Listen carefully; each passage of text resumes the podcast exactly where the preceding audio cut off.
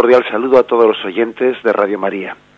Un día más, con la gracia del Señor, proseguimos el comentario del Catecismo de nuestra Madre la Iglesia. Ayer comenzábamos eh, la parte que tenía como título, el punto 874, la razón del ministerio eclesial. Hicimos tres puntos y hoy vamos a completar los otros tres puntos que tienen como título razón del ministerio eclesial. Explicamos pues los puntos 877 al 879. Bien, leemos el primero, el 877. De igual modo, es propio de la naturaleza sacramental del ministerio eclesial tener un carácter colegial. En efecto, desde el comienzo de su ministerio, el Señor Jesús instituyó a los doce, semilla del nuevo Israel, a la vez que el origen de la jerarquía sagrada. Elegidos juntos, también fueron enviados juntos, y su unidad fraterna estará al servicio de la comunión fraterna de todos los fieles. Será como un reflejo y un testimonio de la comunión de las personas divinas. Por eso todo obispo ejerce su ministerio en el seno del colegio episcopal, en comunión con el obispo de Roma, sucesor de San Pedro y jefe del colegio. Los presbíteros ejercen su ministerio en el seno del presbiterio de la diócesis, bajo la dirección de su obispo. Bien, veis por lo tanto cómo este punto destaca subraya, ¿no? Fuertemente subraya el hecho de que el ministerio ministerio eclesial tiene un carácter colegial, un carácter colegial. Subraya que fueron elegidos juntos, que fueron enviados juntos. Recordad cómo el Señor cuando envía también a sus discípulos les envió de dos en dos. Les envió de dos en dos a predicar, es curioso. ¿eh? no les envió de uno en uno. Desde el punto de vista así de, de una mera estrategia, podría haber dicho, bueno, si les envío de uno en uno, llegamos a más sitios. Pero el Señor no miraba únicamente estrategias humanas, ¿no? También miraba el misterio de comunión. Por lo tanto, hay un carácter colegial. ¿Cuál puede ser el motivo? Pues el motivo último al que hace referencia es que todo lo que Jesús hace entre nosotros, en el fondo es un reflejo de la comunión intratrinitaria, eso no lo olvidemos, ¿no? Cuando hemos explicado qué es la Iglesia, el ser más íntimo de la Iglesia, hemos comenzado diciendo que la Iglesia es un reflejo de la comunión intratrinitaria. Luego también, también aquí hay un reflejo de la comunión intratrinitaria. ¿eh? Y se nos remite aquí a un texto al texto de Juan capítulo 17, versículos 21-23, donde dice, es la oración sacerdotal pronunciada por Jesús, ¿no? Después de la última cena, en la cual dice, dice Jesús al Padre, no ruego solo por estos, sino también por aquellos que por medio de su palabra creerán en mí, para que todos sean uno como tu Padre en mí y yo en ti, que ellos también sean uno en nosotros, para que el mundo crea que tú me has enviado. Yo les he dado la gloria que tú me diste, para que sean uno como nosotros somos uno, yo en ellos y tú en mí, para que sean perfectamente uno y el mundo conozca que tú me has enviado y que los has amado a ellos como me has amado a mí. Fijaros qué texto tan rotundo en el que además Jesús repite una y otra vez, ¿no? Que sean uno, que sean uno. Este es el carácter colegial de la Iglesia. Como dice, ¿no? Además compara la unión de la Trinidad con la unión que tiene que tener el colegio apostólico. Está orando por los apóstoles, ¿eh? Antes de despedirse, antes de su pasión, Jesús ora pidiendo que sean uno, como Jesús es uno con el Padre. Que tengan, por lo tanto, una unión en el colegio apostólico que sea imagen, reflejo de la comunión intratrinitaria. La razón última, pues, del carácter colegial del ministerio eclesial es esta. Somos reflejo de la Trinidad y, cualquier otra cosa, pues, eh, pues nada, son, son ya visiones y organizaciones humanas que no nos interesan. ¿eh? Somos reflejo de la Trinidad. Bien, ese es un motivo, ¿no? El motivo último. Sin duda alguna también nos podemos, es fácil deducir, ¿no? Pues de ese sentido comunitario, pues que en toda la historia de la salvación el Señor eh, Yahvé ha querido mm, pues hacer las cosas, ¿no? Con un sentido comunitario, eligiendo a un pueblo, eligiendo a un pueblo, haciéndolo un, haciéndolo como un pueblo de alianza para llegar al resto de los pueblos. Todo, todo lo que Yahvé ha hecho, el estilo de Yahvé de hacer las cosas, pues no ha sido, no ha sido el, sirviéndose de, de, hombres al estilo de, ¿eh? pues de un Superman, ¿eh? de un Sandokan, de alguien que, pues que sea, pues, eh, pues una especie de hombre de cualidades extraordinarias que obra por libre y al margen. No, no, en toda la historia de la salvación vemos que el estilo de Yahvé ha sido un estilo eh, comunitario, nos ha salvado a través de un pueblo y a través de, podríamos decir, estructuras o circunstancias siempre de colegialidad o de comunitariedad. ¿eh? ¿Por qué? Pues por muchas cosas. Pues yo creo que en primer lugar, porque esto nos, nos preserva, nos preserva de muchos peligros, ¿no? De, nos preserva de, del peligro que tenemos todos fruto del pecado original, del peligro de individualidad, ¿no? de buscarnos a nosotros mismos en, en las cosas que hacemos. El hombre cuando actúa en solitario tiene mucho peligro de buscarse a sí mismo en vez de buscar la gloria de Dios. Eso es muy fácil. Ya, ya, nos, ya nos ocurre actuando dentro de la iglesia como si actuásemos ya por libre, pues vamos, no, ni no lo podemos imaginar. Hay un gran peligro en en buscarnos a nosotros mismos y, y no sé, buscar nuestra propia gloria, ¿eh? del cual se nos preserva en gran medida, pues cuando uno entiende que es una parte de una comunión, que es una parte de una familia y que es ridículo pues que él se haga unas imaginaciones y que se haga unas perspectivas como si él fuese el redentor del mundo. Nosotros creo que el pertenecer no al misterio de la Iglesia a este carácter colegial que tiene la Iglesia, a este carácter comunitario, pues nos preserva de muchas ensoñaciones individualistas, ¿no? Y de pretender hacer las verdades a nuestra medida y de ser nosotros, ¿no? Un poco la medida de todo. Yo creo que el Señor, sabiendo las huellas que el pecado original ha dejado en nosotros, pues con este carácter colegial que ha dado al ministerio eclesial, pues ha puesto un buen remedio, no una medicina ha puesto una medicina allí donde había una herida, ¿eh? la herida propia del pecado que es eh, tendente a la disgregación, a la disgregación, a, que cada uno vaya por su lado, por su cuenta. ¿eh? Es por lo tanto, no, pues el motivo por el que el Señor ha querido elegir el carácter colegial en el ejercicio del ministerio, pues es pues es sencillamente como tantas veces hemos recorrido ese texto de San Pablo, es el cuidado de que no estemos corriendo en vano cada uno, cada uno haciendo la carrera por nuestra cuenta, ¿eh? cada uno yendo a lo suyo, cada uno buscando su propia gloria. Hay un texto, un texto del Nuevo Testamento que lo habremos escuchado muchas veces que es muy muy significativo para ello. ¿eh? Es del texto de San Pablo, primera carta de los Corintios, capítulo 3, versículo del 3 al 7, ¿no? Y dice San Pablo, pues todavía sois carnales, porque mientras haya entre vosotros envidia y discordia, no es verdad que sois carnales y vivís a lo humano. Cuando dice uno, yo soy de Apolo, y otro, yo soy de Pablo, ¿no comprendéis al modo humano? Perdón, ¿no procedéis al, mundo, al modo humano?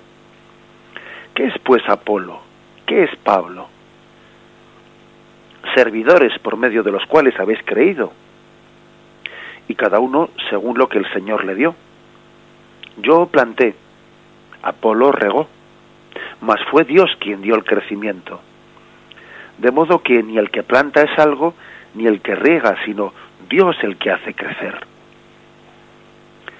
Un texto que es que es más, yo creo que más claro imposible, ¿no? Se ve que allí en la comunidad de Corinto, pues, como dice San Pablo, como pensaban al modo carnal, como nos pasa a nosotros, ¿no?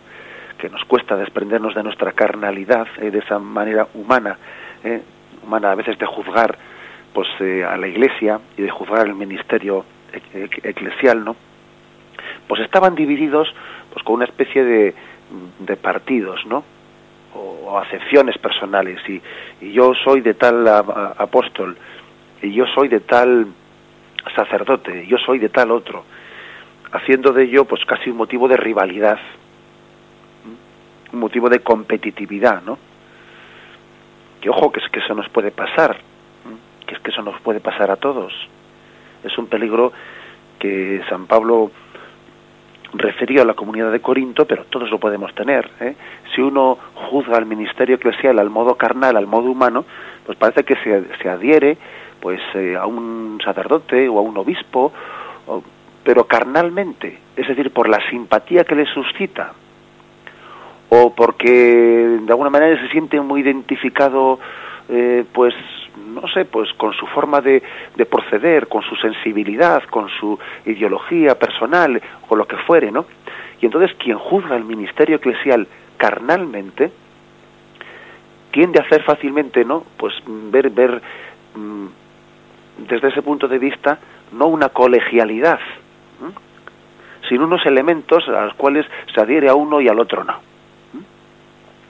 Recuerdo que ayer había una persona, un oyente que llamaba y preguntaba pues si era bueno si era bueno el tener un confesor un confesor fijo no y yo le respondía pues claro que es bueno ¿eh? que es bueno tener pues un confesor habitual pues para que uno le conozca más en profundidad pues para que pueda también tener un consejo más personalizado para que pueda tener también un inicio de dirección espiritual pero que eso no quitaba eh, para que eso le impidiese poderse confesar con cualquier sacerdote y, entender que eso que eso no le incapacite pues para eh, para tener como una o sea que no le cree un apego un apego a una persona en concreto que después le incapacite para vivir la riqueza del ministerio eclesial pues de todo el colegio no de todo el colegio de los apóstoles y de los y, y de, y de los sacerdotes hay que tener pues muy, mucho cuidado con esta carnalidad no y con esta forma humana de, de bueno pues de adherirse a personas en vez de a ministros de Cristo. ¿eh? Mucho cuidado con ello.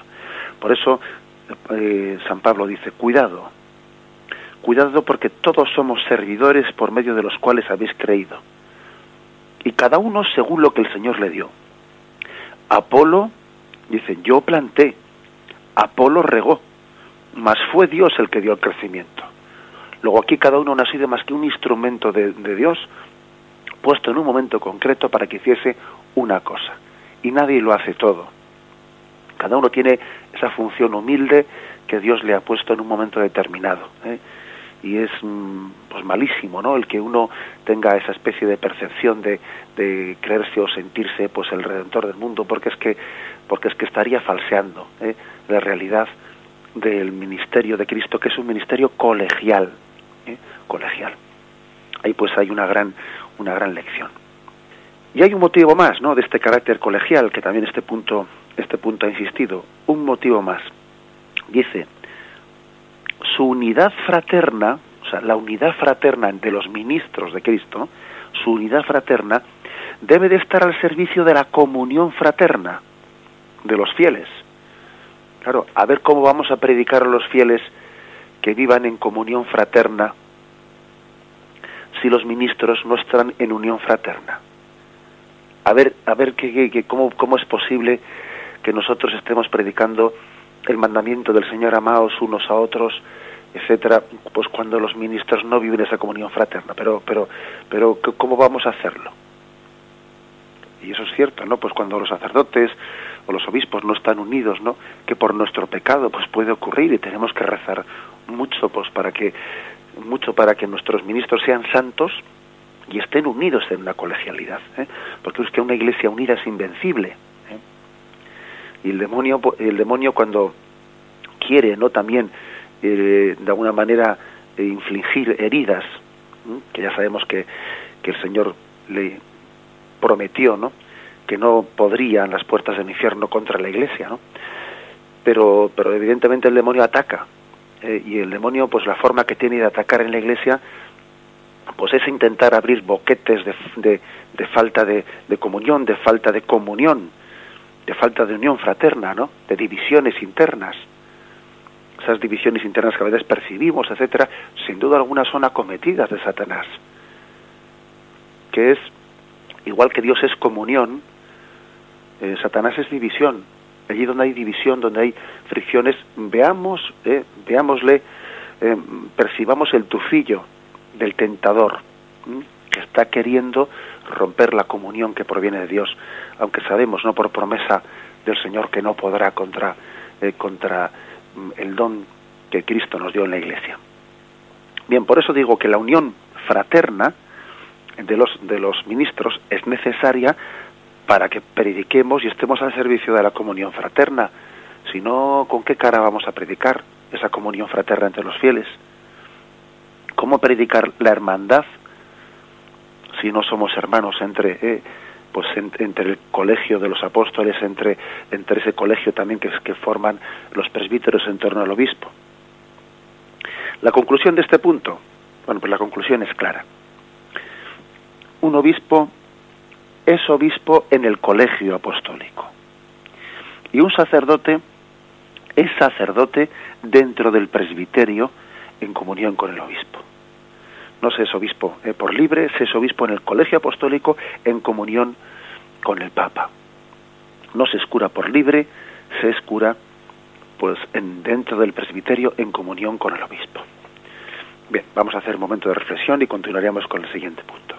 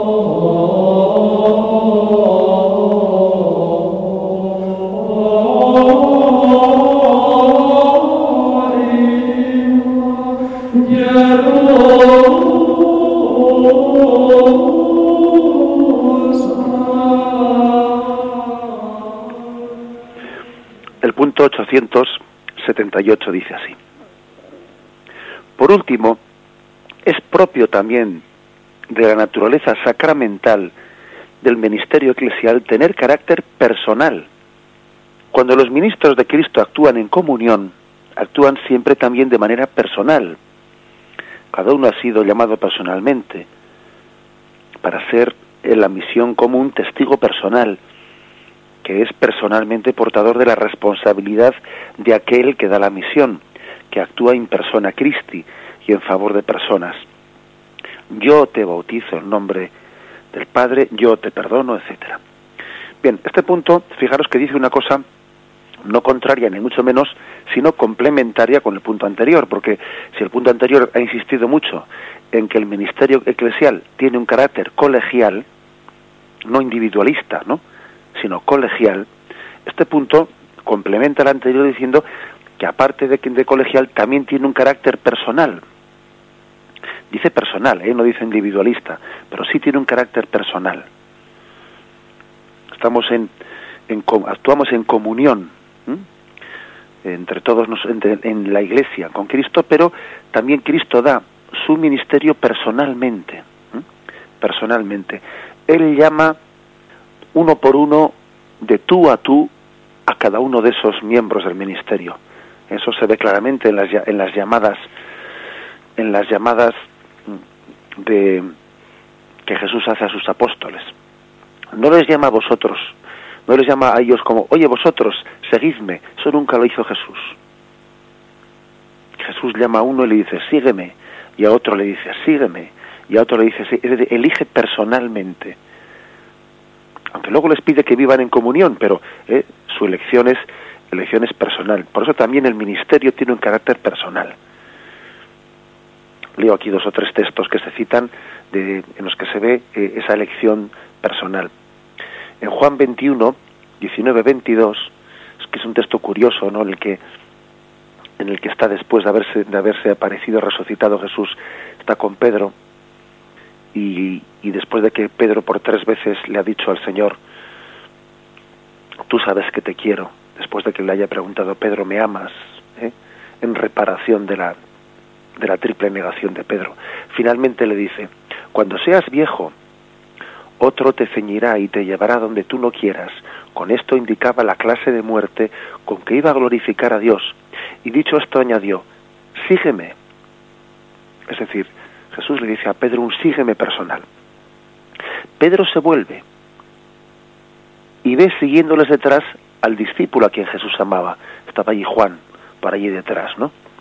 Que además durante la cena se había recostado en su pecho y le había dicho, Señor, ¿quién es el que te va a entregar? Viéndole, Pedro le dice eh, a Jesús, Señor, ¿y este qué? Jesús le respondió, si yo quiero que este se quede hasta que yo venga, ¿qué te importa? Tú sígueme. Es curioso este texto. ¿eh? Porque parece que, que Pedro empieza a decir, bueno, y, me dice me dice Jesús que yo le siga y que le siga hasta la muerte del martirio y, y, y este otro, con este otro, ¿qué planes tienes? Con San Juan, ¿no?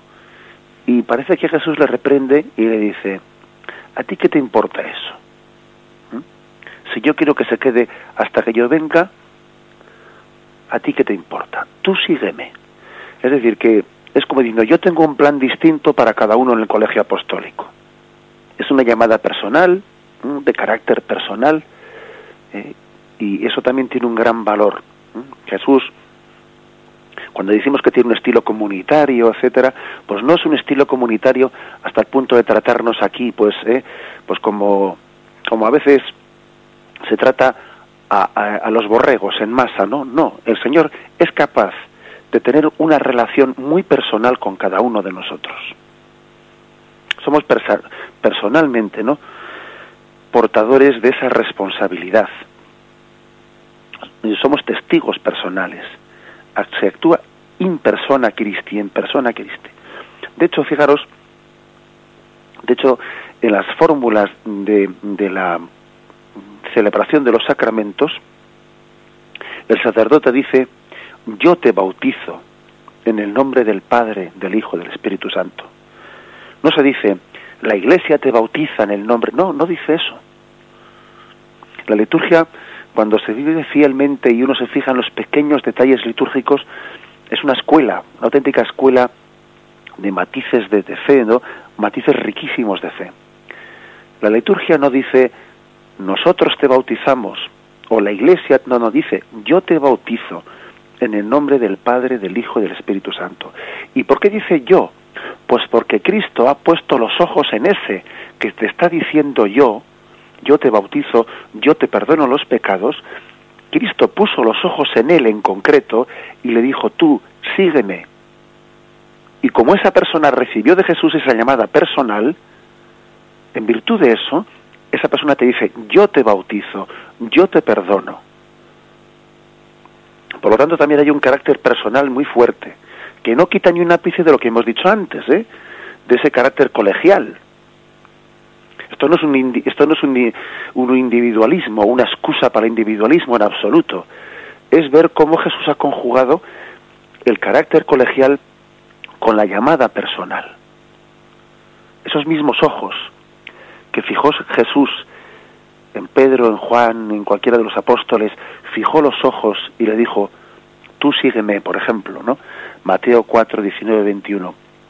Y les dice, venid conmigo y os haré pescadores de hombres. Ellos al instante dejando las redes le siguieron.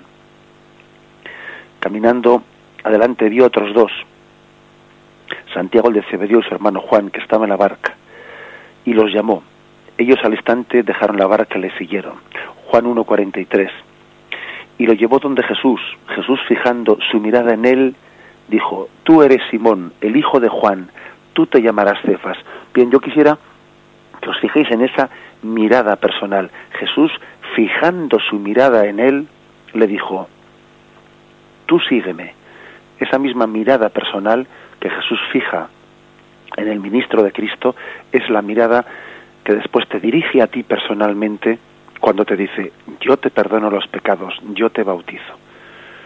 Bueno, entonces la pregunta está, ¿y, y, cómo, y cómo compaginar ¿no? este carácter personal y el carácter comunitario, ¿no? el carácter colegial del ministerio eclesial? Bien, pues eh, nosotros la verdad podemos tener alguna dificultad de compaginarlo, pero Jesús en Jesús se compagina perfectamente. Jesús es comunión al mismo tiempo que es llamada personal. Así también este carácter personal y este carácter colegial nos puede hacer entender ciertas cosas que a veces no comprendemos en la Iglesia. ¿eh? Por, permitidme que ponga algún caso. Pues por ejemplo, ¿no? Por ejemplo, cuando imaginaros, pues un un, obispo, ¿eh? como pudo ser Monseñor Lefebvre, que se separó, eh, se separó desobedeciendo al Papa de la comunión de la Iglesia, y entonces, eh, pues la Iglesia mm, decretó pues su, su, excomunión, ¿no? Cuando un obispo procede a, a nombrar mm, nuevos obispos sin permiso de la Iglesia, sin permiso del Santo Padre, pues cae en esa pena de excomunión. Bien, pues ese sacerdote, perdón, ese obispo está está actuando ilícitamente, porque no está actuando en comunión. Está actuando ilícitamente porque eh, tiene una falta de comunión, pero sin embargo está actuando válidamente. O sea, no, no se puede negar que los sacramentos que celebra sean válidos. ¿Por qué? Porque el Señor también le eligió personalmente, puso en él sus ojos directamente y le dijo, tú ven y sígueme. Luego lo que hace a partir de ahí válido no puede dejar de ser válido. Cuando él coge el pan y dice, tomad y comed, esto es mi cuerpo, eh, eh, esta celebración es válida, aunque sea ilícita. Ilícita porque no tiene el mandato de la Iglesia. Ilícita porque no está actuando en comunión, en comunión colegial con la Iglesia. Hay, por lo tanto, celebraciones que son ilícitas, aunque sean válidas. Imaginaros un sacerdote secularizado, que se secularizó y, por lo tanto la Iglesia, si le dio un permiso de secularización, también le prohibió ejercer el ministerio. Y él, pues en un acto de rebeldía contra la Iglesia, como a veces sucede, por desgracia, pues tenemos noticia de que un sacerdote secularizado ha celebrado la misa en no sé qué sitio. Pues esa celebración es ilícita. Es ilícita porque no está en comunión con lo que su obispo le mandó. Ahora, no se puede negar que sea válida, porque él es sacerdote, es decir, la, su condición de sacerdote, eh, como fue una elección eh, personal de Cristo que, que fue consagrado y sellado en su ser como sacerdote, pues él cuando pronuncia las palabras de la consagración, pues está produciéndose ese milagro de la transustanciación. ¿eh? Bien, esto nos ayuda a entender, esto de, de ser, actuar lícitamente en obediencia y en comunión con los obispos, y válidamente, porque eso ya es por elección directa de Cristo sacramental, nos ayuda a entender cómo en el ministerio eclesial hay que conjugar el carácter colegial y el carácter personal. Y las dos cosas deben de estar conjugadas, integradas, ¿no? Pues para que la gracia de Cristo pues tenga toda su plenitud y no tenga obstáculos en nuestros pecados personales, ¿no? En nuestras dificultades de comunión, para que no tenga obstáculos en derramarse en toda su riqueza. Lo meditamos y continuamos con el último punto.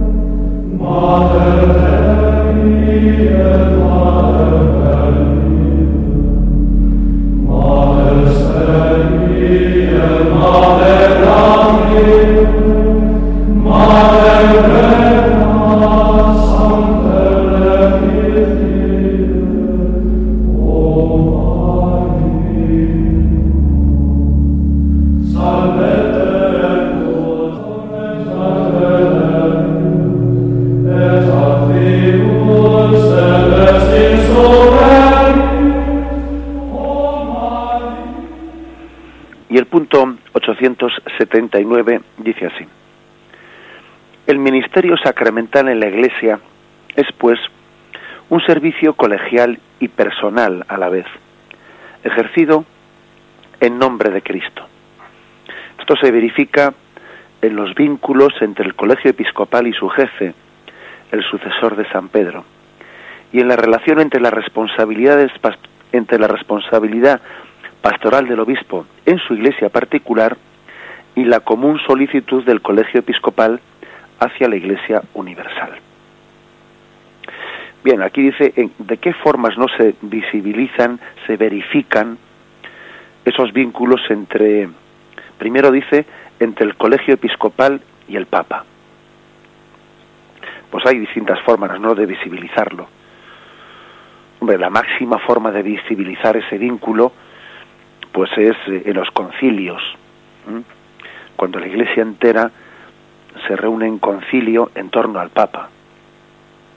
Esa es la forma máxima de, de, visibilizarlo y verificarlo.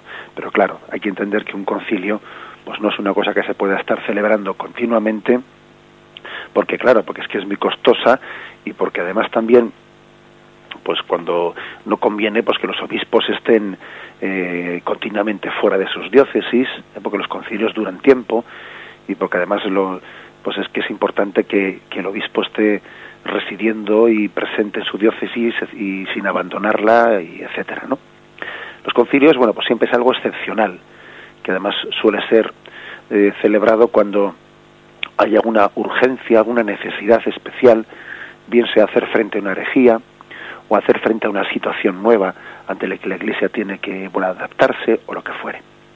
Cuáles suelen ser generalmente no los, los, los, los vínculos las formas no de verificar ese vínculo entre los obispos y el Papa. Bueno, pues una forma muy clara de verificarlo, pues es la visita ad limina que se llama, la visita que hacen todos los obispos del mundo a Roma a visitar al Papa cada cinco años. ¿eh? Cada cinco años, aunque igual puede variar un poco, todos los obispos del mundo van, suelen ir pues por regiones, van ante el Papa, presentan presentan pues una especie de mm, bueno pues un, un pequeño informe de cuál es la marcha de su diócesis en la cual dan pues una con detalle dan detalle de la vida sacramental de, cómo va el tema de las vocaciones de cuáles son los problemas principales de la diócesis. Eso se llama la visita ad limina en la cual eh, los obispos tienen un encuentro con el papa el Papa también les dirige, ¿no? Les dirige finalmente al terminar eh, esa visita en la que ellos han pasado por los distintos dicasterios romanos, han pasado por todas las congregaciones romanas y en cada congregación del Vaticano han hablado de un tema, ¿eh? según qué congregación sea, de temas distintos. Finalmente, pues el Papa les dirige un discurso en el que se subraya las las líneas principales, ¿no? De en qué puntos concretos debe de insistir esa diócesis en esto, en otro y lógicamente pues también el Papa no a nivel de un discurso y en las congregaciones también pues a un nivel más más íntimo, más personal, más de discreción, también se dirán cosas que luego, pues lógicamente en público no han de decirse, que todos nos podemos imaginar que en la Iglesia hay cosas pues más íntimas que no conviene, ¿eh?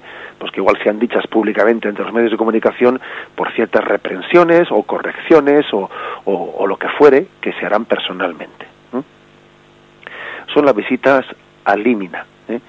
Están también los sínodos. Los sínodos son, pues, no concilios universales, pero sí son reuniones de, de los obispos con el Papa, que sin que supongan, pues, eh, pues una incomodidad tan grande como es un concilio en que, en que es mover a todos los obispos del mundo, los sínodos, pues pueden ser eh, pues, pues un, algún obispo de cada conferencia episcopal es enviado a Roma pues para tratar un tema concreto en torno al Santo Padre. También una forma, una forma de colegialidad episcopal, ya no eh, con el Papa, sino entre los obispos, pues es lo que hoy en día oímos tanto y está tan tanto en los medios de comunicación que es las conferencias episcopales. ¿eh? Las conferencias episcopales pues que generalmente no coinciden con pues con las naciones, pues la Conferencia Episcopal española o la pues a la portuguesa o la francesa, la Conferencia Episcopal es un es un órgano mm, que no es de derecho divino, es decir, no está de alguna, no tiene su origen en, la estructura sacramental que Cristo eh, dio a la Iglesia. No es de derecho divino, eso es una cosa pues que también el actual Papa, pues cuando era cardenal, ¿no? y prefecto de la Congregación de la Doctrina de la Fe, lo recordó más de una vez, es decir, que la conferencia episcopal no es un órgano de derecho divino, es una forma que parece conveniente, por supuesto, ¿no? En los momentos actuales parece conveniente, pues para, porque como estamos en un mundo en el que cada vez eh, los medios de comunicación, la globalización, etcétera, hace que las cosas afecten mucho de uno a otro. Antes podía haber, podía ocurrir que los problemas que tenían un obispo en una diócesis, pues igual tenían muy poco que ver con los que tenía otro obispo. Pues igual el obispo de Teruel tenía unos problemas que no tenían nada que ver con los, con los del obispo de Huelva. Pero hoy en día, con esta globalización y como resulta que, que los feligreses de uno y de otro ven la misma televisión y se desayunan con los mismos programas y, y hay una especie de globalización eh, por desgracia, muchas veces, eh, pues para mal, pero bueno, eh, una globalización de problemas ¿no? y, de situaciones, pues claro, eso hace que, que los problemas de, los obispos y de las diócesis sean muy comunes. Es más, que si una diócesis concreta tiene un problema, eso salta a los medios de comunicación y afecta a toda la iglesia.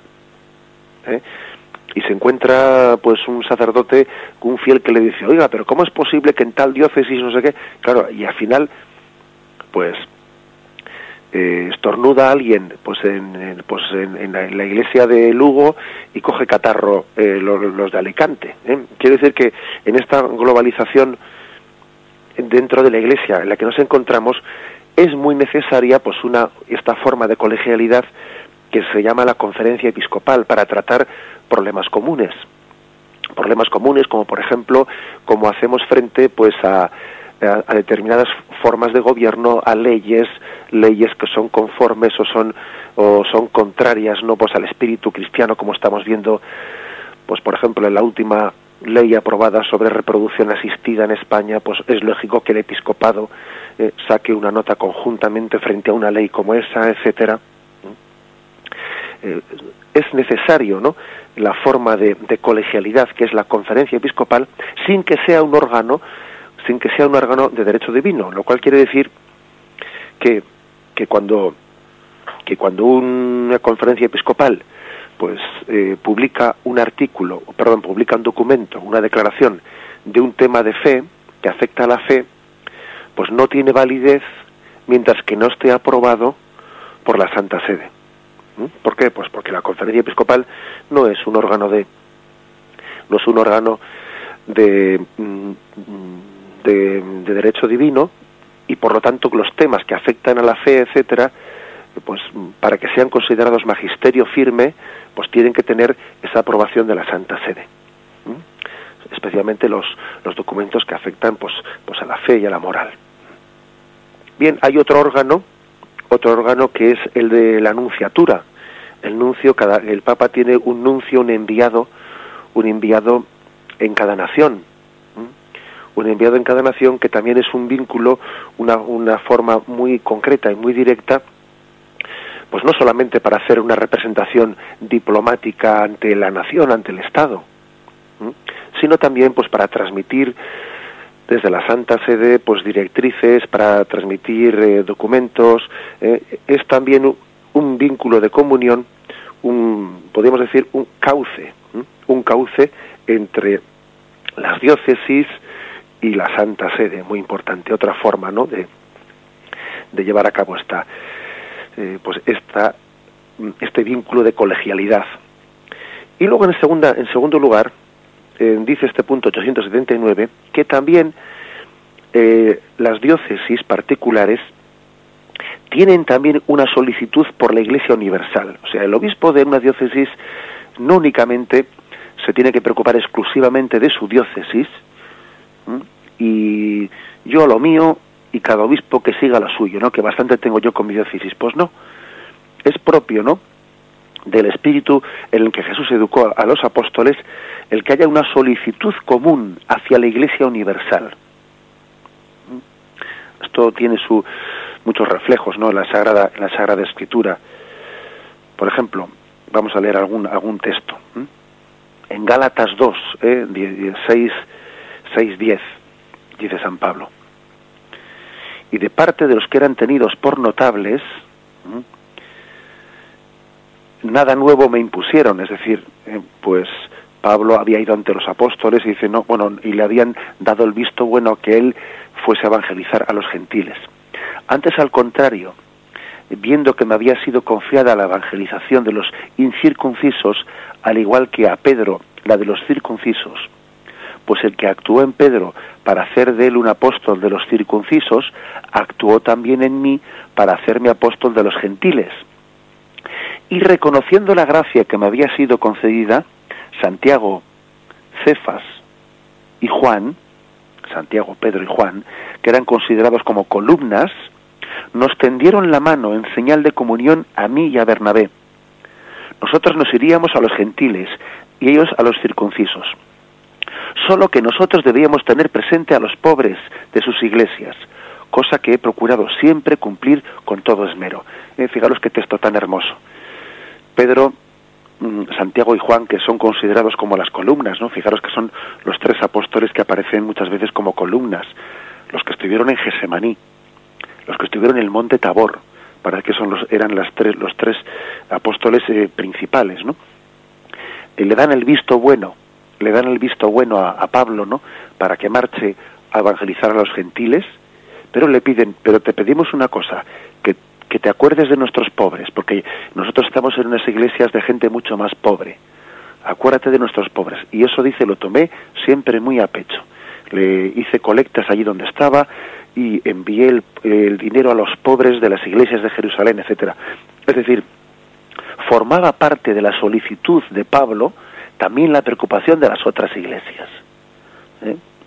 Esto, esto es importantísimo y tenemos, bueno, pues, pues muchas, muchas formas también de, de visualizarlo en la iglesia, ¿no? Como por ejemplo suelen ser las misiones diocesanas, ¿eh? cuando una diócesis, hay algunas diócesis en España que tienen sus misiones diocesanas, sus lugares de misión especialmente encomendados a los sacerdotes de una diócesis, ¿no?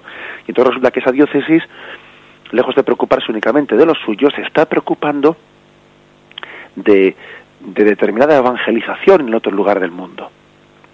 O no digamos nada cuando el día de San Pedro y San Pablo se hace una colecta especial que se llama la del óvulo de San Pedro, ¿eh? se pide en todas las iglesias, se hace una colecta en todas las iglesias del mundo para hacer una colecta en favor del Papa, para las obras de caridad del Papa, para que el Papa, él que tiene esa jurisdicción en toda la Iglesia universal, él pueda, él viendo desde esa, bueno, pues de esa atalaya especial en la que él está, ¿no? Él viendo obras, necesidades especiales en toda la Iglesia, pueda ayudarles pues con el dinero de toda la Iglesia universal, no únicamente no la de su diócesis. Bien, esto es, por lo tanto, no son signos de, de, cómo se ejerce la colegialidad, esos vínculos de colegialidad dentro de, dentro de la Iglesia. Damos hoy por concluido eh, la explicación de estos tres puntos con los cuales hemos completado, ¿no? Eh, pues este capítulo que tiene como título Razón del Ministerio Eclesial. Eh, mañana comenzaremos con este otro que dice el Colegio Episcopal y su cabeza el Papa.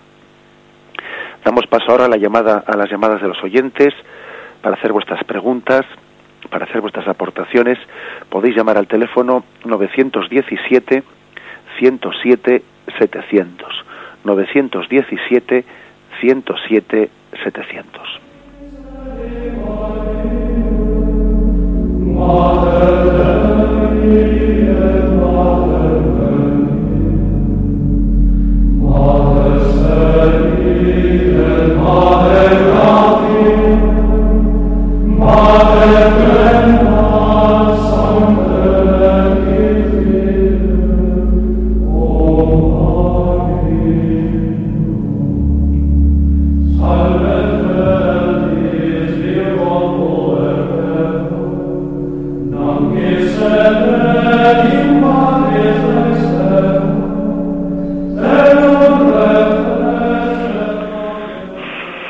Días, ¿con quién hablamos? Buenos días, padre. Muy buenos días. Sí, mire, padre, cuando un sacerdote desobedece al obispo, ¿cómo puede decir la misa estando en pecado?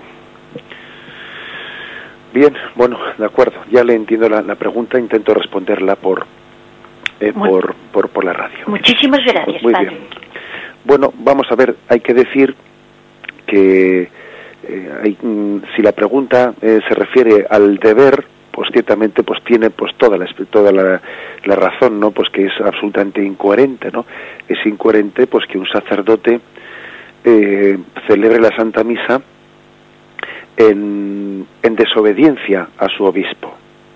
De hecho, dentro de, la disciplina eclesiástica existe pues también una, una, fórmula eh, que se habla de una, de una suspensión a divinis en la que eh, no se le permite a un sacerdote celebrar los sacramentos.